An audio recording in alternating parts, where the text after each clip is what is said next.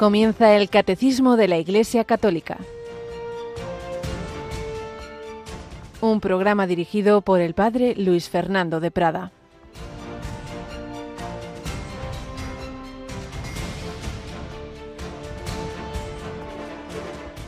Considero que los sufrimientos de ahora no se pueden comparar con la gloria que un día se nos manifestará, pues hemos sido salvados en esperanza. Y si esperamos lo que no vemos, aguardamos con perseverancia. Alabados en Jesús, María y José, muy buenos días en este último día del mes de octubre, del mes del Rosario, 31 de octubre, y en la misa de este martes de la trigésima semana del tiempo ordinario, la primera lectura, seguimos leyendo la más larga carta de San Pablo, la de los romanos. Y hemos leído algunas frases salteadas de esta primera lectura, esa primera frase tan consoladora cuando San Pablo, que el pobre recibió un montón de palos de todo tipo, escribe, considero que los sufrimientos de ahora no se pueden comparar con la gloria que un día se nos manifestará.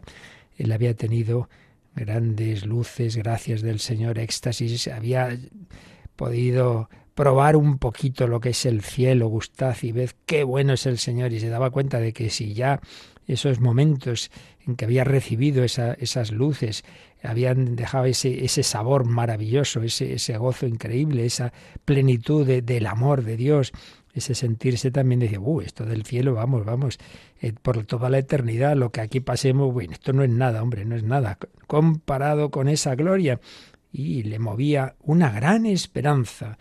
Nos habla mucho de la esperanza en esta parte de la carta a los romanos, este capítulo octavo. Y precisamente la esperanza es, bueno, todas las virtudes de todos los santos, ¿no? Pero desde luego, si hay una virtud que nos transmitía la gran pequeña, y perdonad la paradoja, doctorcita de la iglesia, Teresita del Niño Jesús, es la esperanza es la confianza y solo la confianza la que puede llevarnos al amor, escribe ella, y es la frase que da nombre a esa exhortación reciente del Papa Francisco sobre Santa Teresita.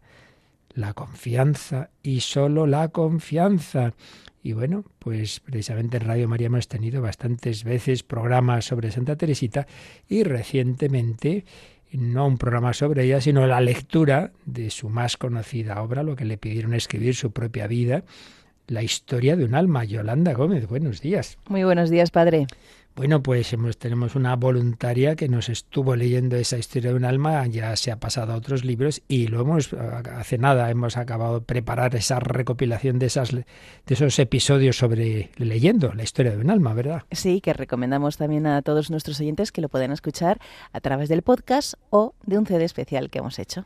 Pues sí, y es que yo desde luego creo que es de esas obras en la vida que conviene leer y a, diferencia de otros libros que a veces son un poquito complicados, que exigen un poquito más de, preparación o que tienen un lenguaje pues del siglo XVI, como es el caso de Santa Teresa, que desde luego vale la pena leer también, pero el caso de Historia de un alma es muy fácil, muy fácil, pero todavía hay quien diga, bueno, pues a lo mejor no me cuesta leerlo o ya lo leí hace tiempo, pero lo quiero escuchar. Bueno, pues incluso haciendo otras cosas, estás en casa, estás y así, pues yo mismo, muchas veces cuando eh, ceno solo y tal, me pongo programas, me pongo podcast. Bueno, pues aquí tenéis esta recopilación. Vamos a escuchar la cuña con la que nuestra compañera Marta lo anunciaba. Lo que agrada a Dios en mi pequeña alma. Santa Teresa del Niño Jesús es una de las santas más queridas en todo el mundo, doctora de la Iglesia, copatrona de las misiones, alabada por todos los papas, que nos invitan a vivir el mensaje de confianza en el amor misericordioso que el Señor nos enseñó a través de ella. Un camino que Santa Teresita dejó plasmado en su Historia de un alma. Historia de un alma es un libro que contiene tres manuscritos autobiográficos de Santa Teresita de Lisieux. Para facilitar el conocimiento de este escrito, nuestra voluntaria Maite Bernat ha estado realizando la lectura pausada de la historia de un alma, testimonio vivo de la acción de la gracia de Dios en la corta existencia de Teresa, una obra que ha cambiado la vida de muchas personas y que ahora puedes escuchar en esta recopilación que te ofrecemos. Vi que la única cosa necesaria era unirme cada día más a Jesús y que todo lo demás se me daría por añadidura. Y mi esperanza nunca ha sido defraudada. Puedes solicitar este recopilatorio, Historia de un alma, en un CD MP3 o en un pendrive que incluye un documento de texto con el índice de lo relatado en cada audio llamando al 91 822 8010 o a través de nuestra página web radiomaria.es. Pasaré mi cielo haciendo el bien en la tierra, profetizó esta joven carmelita. Sí, Teresita sigue derramando su prometida lluvia de rosas, que tú también puedes acoger en tu vida. Dios ha tenido a bien llenar mi manita cuantas veces ha sido necesario para que yo pudiese alimentar el alma de mis hermanas. Es la esperanza Radio María te acerca la vida de los santos. que tengo en su misericordia.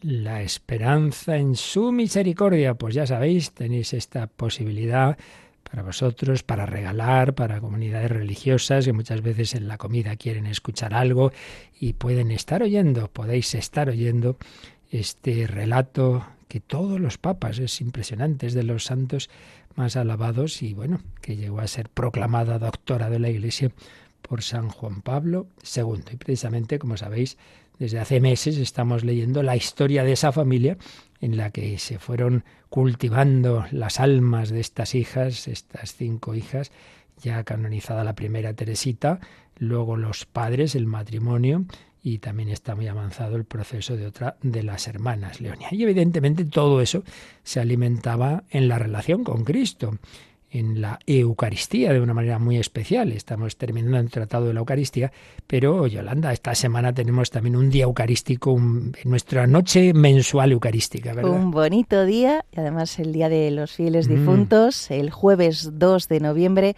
a las 11 de la noche, las 10 en Canarias, vamos a tener aquí en directo la exposición del Santísimo Sacramento. Ya sabéis que también, si todo va bien, eh, se puede seguir las imágenes. Muchos me han dicho, ay, ya, ya, ya he visto la, la capillita que, que tienen ahí en Radio María. Claro que sí. Y eso sí, os rogamos a aquellos que queréis que estén escritas vuestras intenciones al pie del altar, hacedlo hoy, por favor. Mañana, al ser festivo, pues tenemos menos personal también.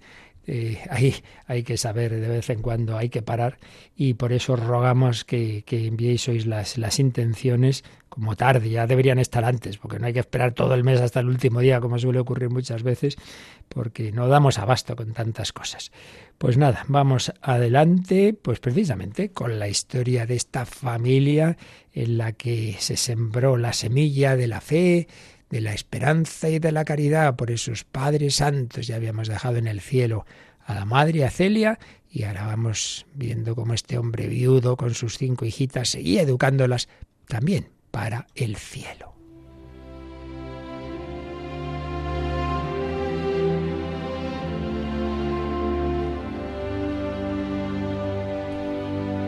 Historia de una familia, una escuela de santidad para que educamos para el cielo, para la santidad, llamados a ser santos. Y eso no son cosas raras. En el día a día, en el día a día de esta familia, de esta familia de clase media francesa, se fueron sembrando esas semillas en el dolor. Habían perdido a la madre joven y se queda el padre que tiene que trasladarse de Alençon a Lisieux.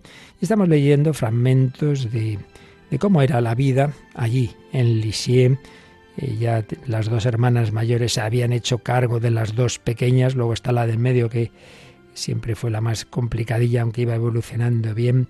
Y se nos cuenta, nos cuenta el padre Esteban José Piat, cómo las virtudes de ese hombre, de ese padre incomparable, así lo llama Teresita, se iban quedando en, en el corazón, en el recuerdo de esas hijas. Y en concreto, hoy nos habla de la caridad, la caridad que tenía con los más necesitados. Tiene gracia el padre Esteban José Piat, tiene esta frase. Él, don Luis, que no hubiera sido normando si no hubiera tenido el sentido de la economía en la administración de sus bienes, o sea, entiendo de esta frase que tienen fama en Francia los normandos, pues de ser así agarradillos, ¿verdad?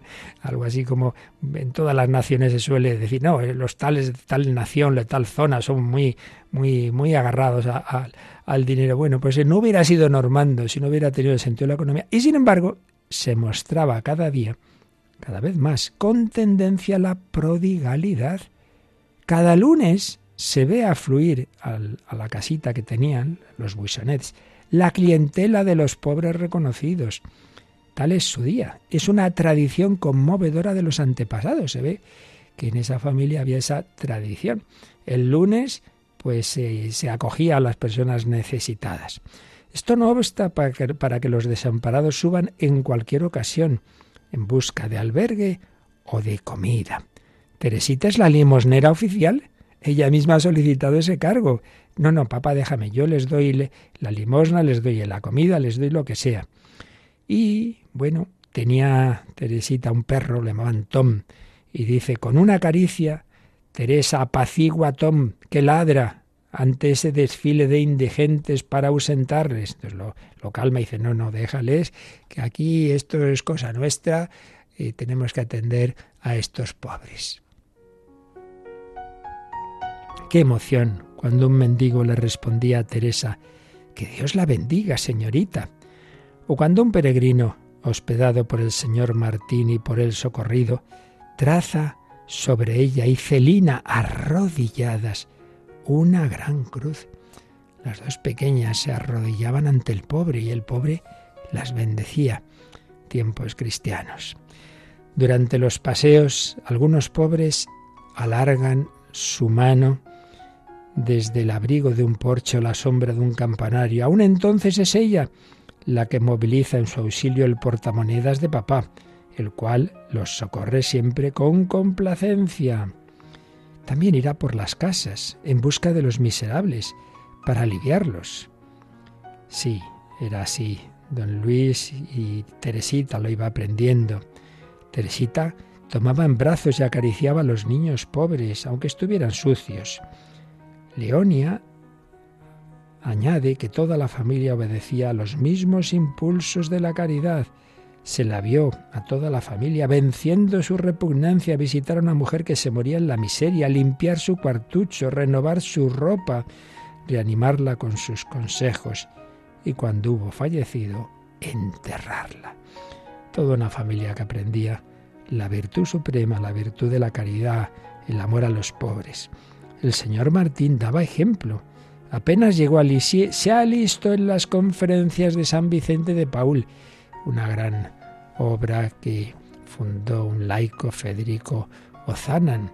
Sí, porque una cosa es esa atención personalizada y otra es que, hombre, siempre viene bien organizar la caridad y esto es lo que se hacía y se hace en estas, así llama esta asociación, de visitar en sus casas a los pobres, estudiar su situación, sus necesidades, organizarlo lo mejor posible. Evidentemente, don Luis era el bienhechor ansiado del que se espera todo el apoyo material y la magnanimidad moral. A una pregunta de, de su hija, ante viendo que ayudaba a determinada mujer que le pregunta, ¿pero tú conoces a esta persona? El padre se limitó a contestar, es una mujer muy probada, a quien su marido abandonó durante largas temporadas y a quien trato de hacer algún bien. Con la edad, su liberalidad fue en aumento. En una ocasión en que estaba de viaje don Luis y que su hija mayor María había dado una buena ayuda a una persona, mm, escribió aprobando esas larguezas de María y poniendo esta bella frase, da, da siempre y haz hombres dichosos. Una caridad que por supuesto no se limitaba a lo material, sino al apostolado. Qué alegría experimentaba Luis Martín cuando un amigo muy querido había dado el paso decisivo a la fe. Escribe, siento necesidad de felicitarte, o mejor, de agradecer contigo al Señor con todo mi pobre corazón la gracia inmensa que ha tenido a bien concederte en diciembre pasado. Hablaba pues de su paso a los sacramentos, etc.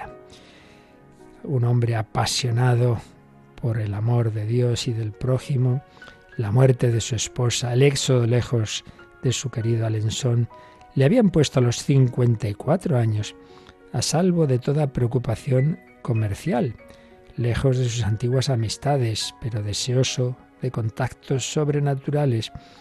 Y fijaos también lo que escribe en una carta. Eh, dice, no vivo más que de recuerdos. Estos recuerdos de toda mi vida son tan gratos que, a pesar de las pruebas habidas, hay momentos en que mi corazón sobreabunda de gozo.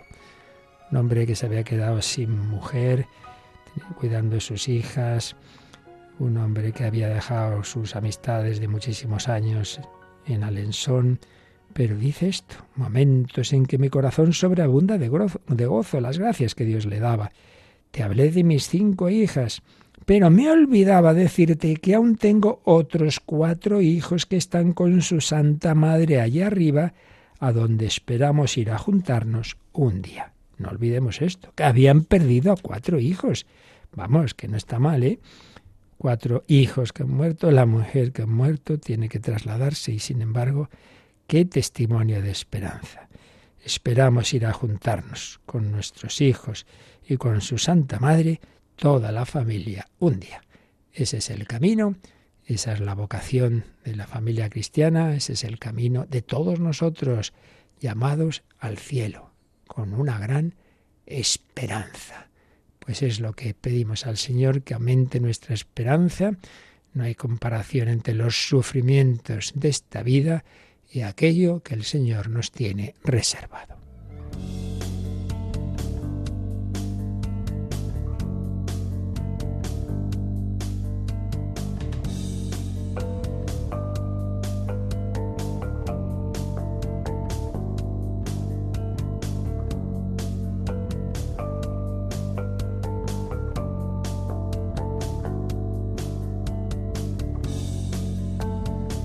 Evidentemente, tal esperanza, tal amor no nacen solos, nacen del contacto con el Dios de amor, que se ha acercado a nosotros y que ha prolongado su presencia de una manera muy especial, no única, pero sí privilegiada, en la Eucaristía. Pues habíamos terminado ya la exposición del tratado de la Eucaristía que nos hace el catecismo, pendientes solo de ver los números finales del resumen, pero habíamos querido añadir antes de pasar a esos números algo que no está explícitamente en estos números del catecismo, pero sí está en varios documentos pontificios, particularmente en esta encíclica que hemos estado pues también mirando constantemente, eh, Eclesia de Eucaristía, una encíclica que se escribió después del catecismo, bastantes años después, unos diez años después, largos, después del catecismo y por eso no, no viene citada en, en, el, en el texto del catecismo, pero que cada vez que veíamos un, un número relativo a temas tratados en esa última encíclica de Juan Pablo II, la última gran encíclica pontificia dedicada a la Eucaristía, veíamos lo que en ella trataba. Pero es que esta encíclica tiene un capítulo, el capítulo sexto, muy novedoso, en la escuela de María, mujer eucarística. Como no, sería el Papa del Totus Tus el que insistiría en la dimensión mariana, en este caso de la Eucaristía. Y por eso estamos exponiendo lo que decía Juan Pablo II en este capítulo tan bello sobre la relación entre la Virgen María y la Eucaristía. Hemos visto, bueno, cómo la llama a María mujer eucarística, como sin duda ella estaría en esas celebraciones que llamaban al principio esa fracción del pan.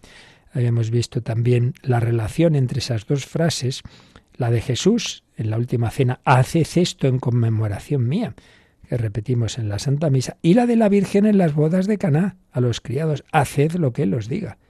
Haced esto en conmemoración mía, nos manda Jesús, haced lo que Él os diga, nos dice la Virgen María, no dudéis, fiaros de la palabra de mi Hijo. Él que fue capaz de transformar el agua en vino, es igualmente capaz de hacer del pan y del vino su cuerpo y su sangre. Realmente preciosa esta relación entre Caná, las palabras de María y la Eucaristía, las palabras de Jesús. Y seguía diciendo o escribiendo Juan Pablo II, número 55 de Iglesia de Eucaristía. Podemos decir que en cierto sentido María ha practicado su fe eucarística antes incluso de que ésta, la Eucaristía, fuera instituida. ¿Por qué? ¿En qué sentido? Pues aquí hace otra relación preciosa. Y es con la encarnación. Dice, por el mismo hecho de haber ofrecido su seno virginal para la encarnación del Verbo de Dios. La Eucaristía, por un lado, remite a la pasión y a la resurrección, luego nos lo dirá, pero está al mismo tiempo en continuidad con la encarnación. María concibió en la Anunciación al Hijo Divino, incluso en la realidad física de su cuerpo y de su sangre. Por tanto, aquí la analogía que hacía Juan Pablo II es que así como por la Eucaristía el Hijo de Dios baja del cielo al altar, se hace presente el cuerpo de Cristo, bueno, pues claro, la primera vez que esto ocurrió fue cuando bajó del cielo al seno de María y se formó ese cuerpo. Por eso escribe, hay una analogía profunda entre el fiat, hágase, hágase en mí según tu palabra, entre el fiat pronunciado por María a las palabras del ángel y el amén que cada fiel pronuncia cuando recibe el cuerpo del Señor. Otra analogía preciosa. Cuando tú vas a comulgar el cuerpo de Cristo, amén. Entonces lo relaciona Juan Pablo II con el hágase, claro, hágase, amén. Si lo creo, pues también María dijo, pues amén, lo que Dios diga, amén, hágase en mí según tu palabra analogía entre el fiat y el amén. A María se le pidió creer que quien concibió por obra del Espíritu Santo era el Hijo de Dios. Bueno, pues al que va a comulgar se le pide creer que el mismo Jesús, Hijo de Dios e Hijo de María, se hace presente con todo su ser humano divino en las especies del pan y del vino, hasta el punto de que si uno no cree que a quien recibes a Jesucristo no debe comulgar, claro, solo puedes comulgar si crees que recibes al Hijo de Dios. Amén. El cuerpo de Cristo lo creo, pues ala, recibe el cuerpo de Cristo. María creía que era el Hijo de Dios, sí, lo recibió en sus entrañas virginales. Nosotros lo creemos. Y Isabel le dirá a María, feliz la que ha creído. Y aquí hace otra analogía, otra analogía preciosa. Y es como eh, la Virgen, cuando realiza la visitación, lleva en su seno al Verbo hecho carne se convierte de algún modo en tabernáculo, el primer tabernáculo de la historia, el primer sagrario. Es que María es la custodia, es el sagrario, es la primera procesión del corpus también, porque María lleva en sus entrañas a Jesús y dice, se ofrece a la, a la adoración de Isabel, ese hijo de Dios que lleva. Dice, el Hijo de Dios, todavía invisible a los ojos de los hombres, se ofrece a la adoración de Isabel como irradiando su luz a través de los ojos y la voz de María. Qué bonito. María lleva en sus entrañas al Hijo de Dios y a través de sus ojos. ¿Cómo sería? Si ves, y esto lo ve uno, ¿no? Una, una persona, una mujer llena de Dios y, a través de esos ojos dices, madre mía, qué santidad, me recuerda a la Virgen. Pues piensa cómo sería la Virgen. A través de los ojos y la voz de María. Y la mirada embelesada de María cuando contemplara el rostro de Cristo recién nacido y lo estrechará en sus brazos. ¿No es acaso el inigualable modelo de amor en el que hay de inspirarse cada comunión eucarística? Pues otra cosa, otra, otra analogía muy bonita. Cuando vayas a comulgar, piensa que es como la Virgen que mostró, que enseñó, que les dio quizá al niño Jesús a los pastores, alguno lo abrazaría, alguna mujer que estuviera por ahí. Oye, pues tú vas a comulgar y la Virgen te da la comunión. Dice, toma, toma mi hijo, toma mi hijo. Qué bonito, ¿eh? Así que encarnación, hágase visitación, procesión del corpus, nacimiento de Jesús, adoración de María, de José, de los pastores, de los magos, pero también no olvidemos, vimos como la Eucaristía, la Santa Misa es sacrificio, banquete sacrificial de la nueva alianza. Pues también ahí está María, María está al pie de la cruz, ¿verdad? Por eso número 56. María con toda su vida, toda su vida, junto a Cristo y no solo en el Calvario, hizo suya la dimensión sacrificial de la Eucaristía antes del Calvario. Claro, hay muchos momentos en que se cumple lo que le dijo Simeón, una espada de dolor traspasará tu propia alma. Sí, porque el niño iba a ser signo de contradicción entonces escribe Juan Pablo II, se preanunciaba el drama del Hijo crucificado, se prefiguraba él Stabat Mater, estaba la Madre Dolorosa al pie de la cruz, preparándose día a día para el Calvario. María vive una especie de Eucaristía anticipada, podríamos decir una comunión espiritual de deseo y ofrecimiento, que culminará en la unión con el Hijo en la pasión y se manifestará después en su participación en la celebración eucarística presidida por los apóstoles como memorial de la pasión. ¿Veis? María toda su vida unida a Jesús. Tiene ese anuncio de la espada que traspasará su alma. Recordemos también, aquí no lo mencionaba Juan Pablo II, pero recordemos que también hubo un preanuncio de la pasión en esos tres días en que no sabían dónde estaba Jesús, lo que llamamos el niño perdido en el templo. Tres días, como tres días tras la muerte, hasta la resurrección. Dicen muchos, y creo que con razón, que San José, que ya no viviría en el momento de la pasión y resurrección de Cristo, vivió ahí el misterio pascual, como que ese Jesús muerto, entre comillas, podían pensar que ese niño había muerto, que, algo había pasado, vivió esos tres días, luego el encuentro es como la resurrección. Pues bien, María toda la vida va viviendo esa unión con Jesús, tiene esos momentos también de dolor y sobre todo, claro, en la pasión. Y después dice, una vez ya resucitado, ella participaría en esas celebraciones eucarísticas memorial de la pasión. Y entonces añade esto, ¿cómo imaginar los sentimientos de María al escuchar de la boca de Pedro, Juan, Santiago, los otros apóstoles, las palabras de la última cena. Esto es mi cuerpo, que es entregado por vosotros. Imaginemos, la Virgen asiste a esa celebración y oye a los apóstoles decir las palabras de Jesús, mi cuerpo, ese cuerpo que ella había llevado en sus entrañas, que ella había acariciado. Aquel cuerpo, escribe el Papa Juan Pablo, aquel cuerpo entregado como sacrificio y presente en los signos sacramentales, era el mismo cuerpo concebido en su seno.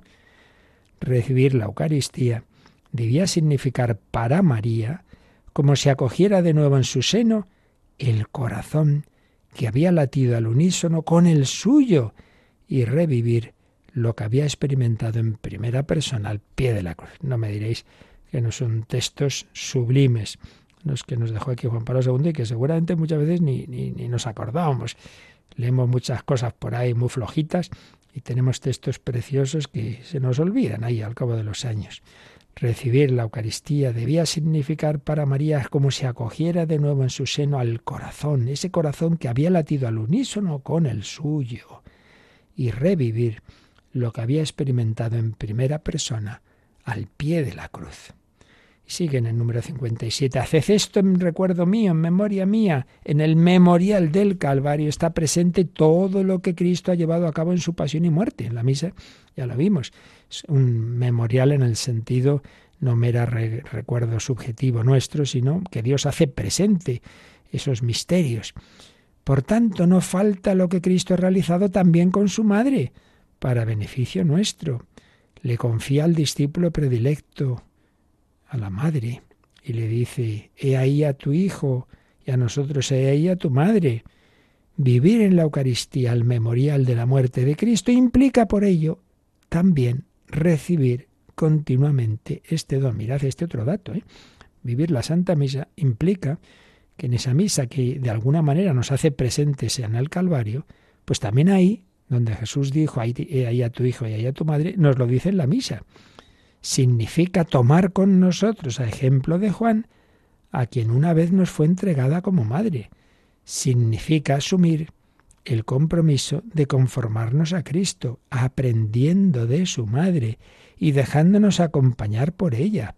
María está presente con la Iglesia y como madre de la Iglesia en todas nuestras celebraciones eucarísticas. Por eso recordad que siempre se le hace, se hace mención de María después de la consagración. Así como Iglesia y Eucaristía son un binomio inseparable, lo mismo se puede decir del binomio María y Eucaristía. Por eso el recuerdo de María en la celebración eucarística es unánime ya desde la antigüedad en las iglesias de Oriente y de Occidente. Bueno, pues tenemos aquí muchísima materia para meditar y dar gracias. Pero todavía nos queda el último número de este capítulo, el 58. En la Eucaristía, la Iglesia se une plenamente a Cristo y a su sacrificio, haciendo suyo el Espíritu de María. Y aquí viene otro dato, y es que si la Eucaristía es momento de acción de gracias por excelencia y de alabanza, recordamos, el Magnífica de María. Es una verdad que se puede profundizar releyendo el Magnificat en perspectiva eucarística. La Eucaristía, en efecto, como el canto de María, es ante todo alabanza y acción de gracias. Cuando María exclama, mi alma engrandece al Señor, mi espíritu exulta en Dios mi Salvador, lleva a Jesús en su seno, claro. Cuando María pronuncia el Magnificat, justo llevaba a Jesús en sus entrañas, es la visitación. María alaba al Padre por Jesús, pero también lo alaba en Jesús y con Jesús. Esto es precisamente la verdadera actitud eucarística. Al mismo tiempo, María rememora las maravillas que Dios ha hecho en la historia de la salvación. Va recordando, ¿no? Como el Señor había tenido misericordia del pueblo de Israel, etc. En el Magnificat, en fin, está presente la tensión escatológica de la Eucaristía. Cada vez que el Hijo de Dios se presenta bajo la pobreza de las especies sacramentales, pan y vino, se pone en el mundo el germen de la nueva historia, en la que se derriba del trono a los poderosos y se enaltece a los humildes. María canta el cielo nuevo y la tierra nueva, que se anticipan en la Eucaristía, y en cierto sentido deja entrever su diseño programático, puesto que el Magnificat expresa la espiritualidad de María, nada nos ayuda a vivir mejor el misterio eucarístico que esta espiritualidad. Y la última frase de este capítulo es esta. La Eucaristía se nos ha dado para que nuestra vida sea como la de María, toda ella un magnificat, una alabanza, un dar gracias a Dios nuestro Señor. Pues terminamos este capítulo de Iglesia de Eucaristía pues con un cántico eucarístico que hace alusión precisamente también a María, el Ave Verum, que precisamente fijaos lo que dice este canto tan bello. En latín, Ave Verum Corpus Natum de María Virgines. Ave, salve, cuerpo verdadero o verdaderamente nacido de la Virgen María. Vere pasum immolatum, verdaderamente atormentado, incruce promine, sacrificado en la cruz por los hombres cuyos latus perforatum unda flusit et sanguine, es decir, de cuyo costado perforado brotó, fluyó agua y sangre. Esto nobis pregustatum in mortis examine. Sé para nosotros un anticipo, pregustado por nosotros, un anticipo en el trance de la muerte. Pues vamos a escuchar una versión de este Ave Verum, Ave Verum, salve cuerpo, verdadero nacido de la Virgen María.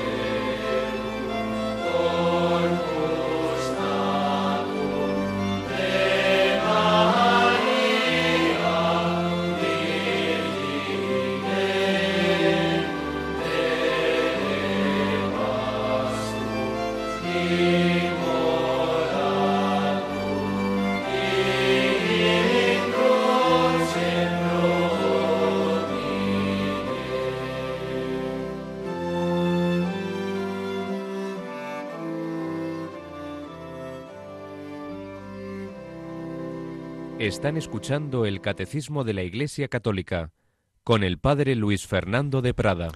María, mujer eucarística, capítulo sexto de la encíclica Iglesia de Eucaristía de San Juan Pablo II. Pero aunque no sea encíclica, recordemos que posteriormente eh, su sucesor, el Papa Benedicto XVI, eh, publicó una exhortación apostólica post-sinodal, es decir, recogiendo lo esencial que se había tratado en un sínodo que hubo sobre la Eucaristía. También la hemos citado varias veces, Sacramentum Caritatis, el sacramento de la caridad. Pues también en esta exhortación hay un número, el 33, que se titula Eucaristía y la Virgen María. Vamos a leerlo casi entero. Señala cómo todo lo que Dios nos ha dado encuentra realización perfecta en la Virgen María, Madre de Dios y Madre nuestra. Y en concreto, hacía alusión a la dimensión escatológica que también tiene la Eucaristía, dice como la asunción de María al cielo en cuerpo y alma es para nosotros un signo de esperanza segura, ya que como peregrinos en el tiempo, nos indica la meta escatológica que el sacramento de la Eucaristía nos hace pregustar ya desde ahora. Recordemos, la Eucaristía recibimos a Cristo resucitado, glorioso, el que está en el cielo. Y por eso es ya también un sacramento que apunta al cielo, que apunta a la escatología. Pero también, añadía, en María Santísima vemos también perfectamente realizado el modo sacramental con que Dios se acerca e implica a la criatura humana. Es decir, Dios no actúa así como espíritu a espíritu, sino a través de, este mundo, usando las realidades materiales, usando también sirviéndose de, de nuestro cuerpo y del pan y del vino, en fin, lo material. María de Nazaret, desde la Anunciación a Pentecostés, aparece como la persona cuya libertad está totalmente disponible a la voluntad de Dios. Claro, Dios quiso contar con María, pero claro, no, sin, no obligándola, sino respetando su libertad. Por eso dice, su inmaculada concepción se manifiesta propiamente en la docilidad incondicional a la palabra divina.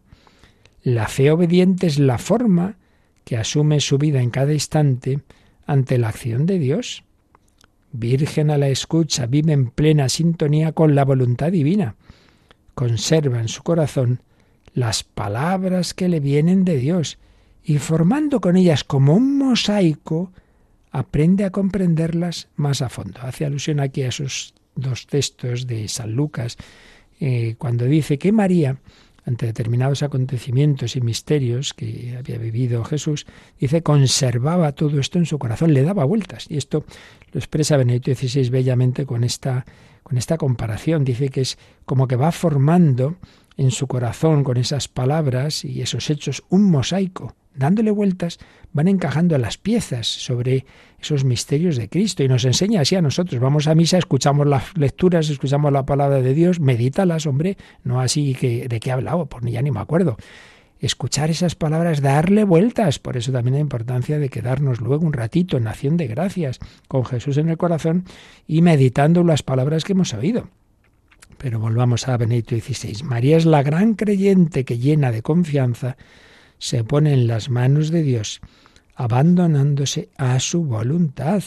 Este misterio se intensifica hasta llegar a la total implicación en la misión redentora de Jesús. María está totalmente implicada en la colaboración a la redención y cita un famoso texto de la Lumen Gentium del Vaticano II, número 58, de esta constitución dogmática, donde decía el Vaticano II, la bienaventurada Virgen avanzó en la peregrinación de la fe, y mantuvo fielmente la unión con su Hijo hasta la cruz.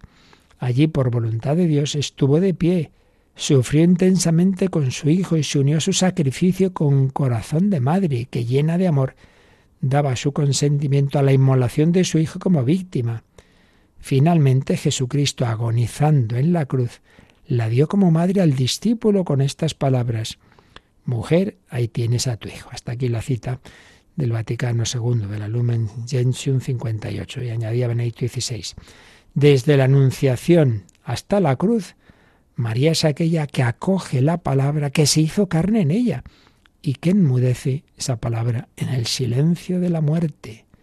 Finalmente ella es quien recibe en sus brazos el cuerpo entregado, ya exánime, de aquel que de verdad ha amado a los suyos hasta el extremo.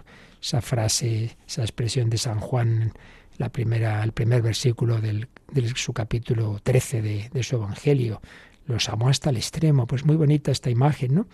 Ese que nos ha amado hasta el extremo es el que está en los brazos de María, esa imagen de la piedad tan conmovedora, pues quizá mm, de las de las obras escultóricas más grandes de la historia, esas piedades y concretamente esa piedad de Miguel Ángel que está a la entrada de la Basílica de San Pedro. Por esto, cada vez que en la liturgia eucarística nos acercamos al cuerpo y sangre de Cristo, nos dirigimos también a ella, que adhiriéndose plenamente al sacrificio de Cristo, lo ha acogido para toda la Iglesia. Y citaba una proposición que habían hecho los que habían participado en ese sínodo, los padres sinodales habían escrito, María inaugura la participación de la Iglesia en el sacrificio del Redentor. Claro, si nosotros participamos en el sacrificio de Cristo viviendo en la Santa Misa, haced esto en memoria mía, no olvidemos, la primera que ha participado en el sacrificio de Cristo ha sido su madre, al pie de la cruz, con Juan, que nos representaba ya a nosotros. Ella es la Inmaculada que acoge incondicionalmente el don de Dios y de esa manera se asocia a la obra de la salvación. María de Nazaret, icono de la Iglesia naciente, es el modelo de cómo cada uno de nosotros está llamado a recibir el don que Jesús hace de sí mismo en la Eucaristía.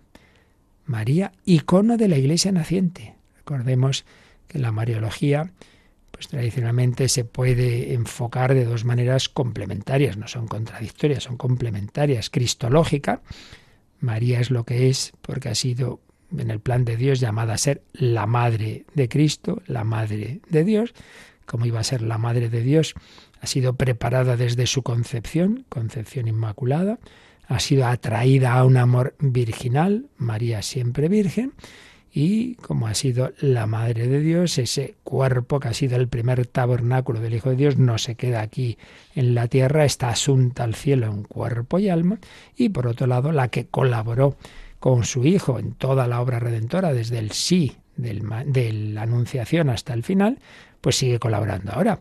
Es cooperadora del Redentor, es madre de la Iglesia, auxilio de los cristianos, en fin, todo lo que la tradición cristiana dice de María en relación a nosotros, que está en buena medida recogido en las letanías, consuelo de los afligidos, refugio de los pecadores, etcétera, etcétera, todo lo que es la relación de María con nosotros. Pues bien, la Virgen María, que participaría en esas celebraciones eucarísticas que celebraban los apóstoles, nos enseña cómo vivirlas nosotros, escuchando la palabra de Dios, como ella escuchó lo que Dios le decía primero a través del ángel y luego en los acontecimientos, cuando llegan los pastores y le dicen lo que han dicho los ángeles, todo eso lo meditaba cuando llegan los magos, los mismos acontecimientos, aunque no hubiera palabras explícitas, pues lo que significarían, María daba vueltas en su corazón. Pues ahí tenemos María que nos enseña a vivir la primera, el primer gran plato de la misa, la liturgia de la palabra, pues escuchando, acogiendo, pues meditando, aprendiendo de lo que nos dice el sacerdote en la homilía. Y luego, pues ese Jesús que se va a hacer presente en el altar, no lo olvidemos, se hizo presente primero en su propio seno virginal. Ella dijo que sí, como el sacerdote pues invoca al Espíritu Santo, extiende las manos, epíclesis, recordemos, sobre el pan y el vino, pidiendo al Espíritu Santo que los transforme en el cuerpo y la sangre de Cristo, bueno, pues el Espíritu Santo fue también el que hizo presente ese inicio de que se empezara a formar el cuerpo, verdadero cuerpo, a beber un corpus natum de María Virgen, el cuerpo de Cristo en el seno de María. María recibe a Jesús y nosotros lo vamos a recibir, el sacerdote lo hace presente en el altar, pero luego nos lo da en la comunión. Y nosotros decimos, amén, sí, lo creo recibo a Jesús que María recibió, que llevó a Isabel.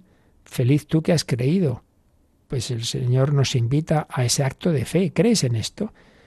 Pero si no soy digno de que entres en mi casa. Fijaos, mira, esta otra relación que no mencionaban los papas en estos textos, pero podemos verla. Cuando Isabel dice, ¿quién soy yo? para que me visite la madre de mi Señor. Pues es algo así como lo que decimos antes de comulgar. Con las palabras de aquel centurión, no soy digno de que entres en mi casa.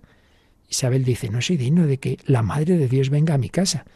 Pues nosotros no soy digno de que el Hijo de Dios venga a mi corazón. ¿Cómo voy a ser digno? No soy digno. Sí, sí, pero tranquilo. Que dice Jesús, no he venido a llamar a los justos sino a los pecadores. No necesitan médicos los sanos sino los enfermos. Tú limpia la casa todo lo que puedas, claro. Si hay un pecado grave, antes hay que dejar que la limpie el Señor con la confesión y siempre quedan cosas pequeñitas y por eso hacemos el acto penitencial al principio. Yo confieso que he pecado mucho, Señor, ten piedad y todavía antes de comulgar no soy digno, pero una palabra tuya bastará para sanarme. Bueno, creo que esto que hemos visto hoy y, un poquito el día pasado sobre esta dimensión mariana de la Eucaristía es realmente precioso, bellísimo, pero no simplemente estéticamente, sino para que lo pongamos en práctica, para que pidamos a la Virgen que nos ayude a vivir nuestras celebraciones eucarísticas. Pues así lo, dejamos y entonces ya sí que el próximo día pues iremos a esos números de resumen y haremos ya con los números de resumen del catecismo y como solemos hacer viendo también cómo os pone el tema el Yucat y finalmente haremos una como unas últimas reflexiones de conjunto uniendo todo lo que hemos visto sobre este sacramento del amor de los amores, el sacramento eucarístico. Nos queda unos minutitos si tenéis algún comentario, alguna consulta, algún testimonio.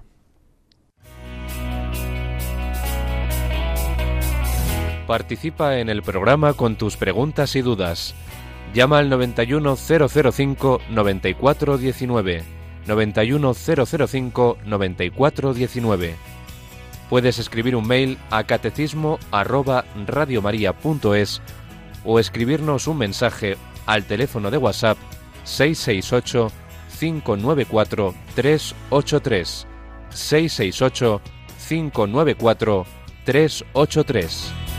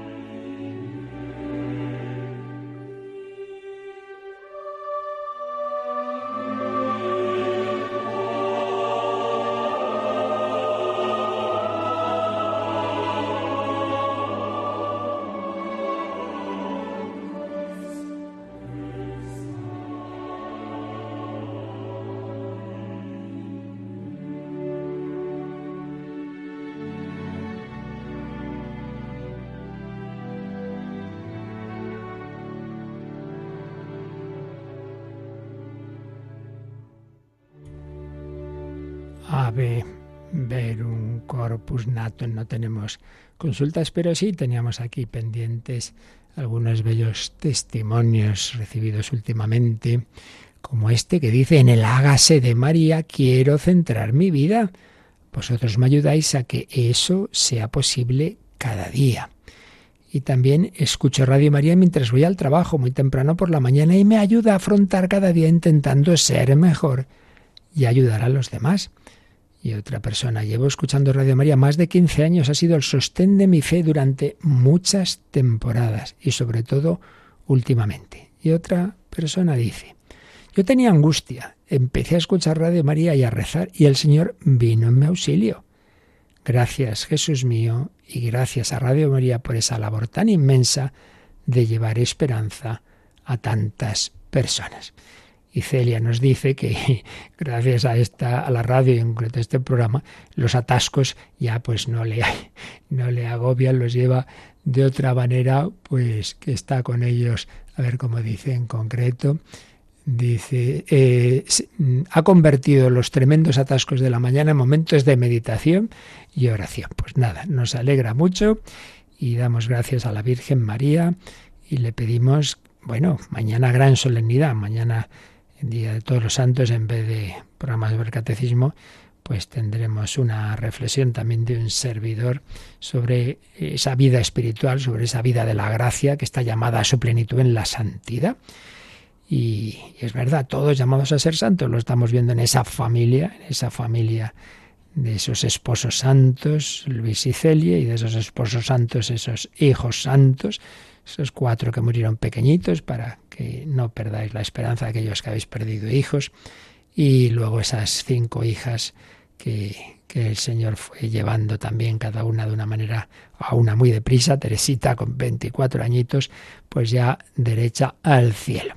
Pues pedimos la intercesión de todos y os recordamos que precisamente antes anunciábamos esa cuña, uy, perdón, esa recopilación que acabamos de, preparar con la lectura pausada que una voluntaria nuestra ha hecho de la historia de un alma. si Yolanda, si quieres ahora puedes volver a poner esa cuña para los que no lo hayan oído al principio y que sepáis que podéis pedirla, pues ahora ya a partir de las nueve habrá alguien que os atienda vuestras peticiones. Pues pedimos al Señor su bendición y que con la Virgen vivamos este día último del mes de octubre, mes del Rosario, acordemos de rezarlo, en acción de gracias siempre de todo lo recibido. La bendición de Dios Todopoderoso, Padre, Hijo y Espíritu Santo, descienda sobre vosotros. Alabado sea Jesucristo.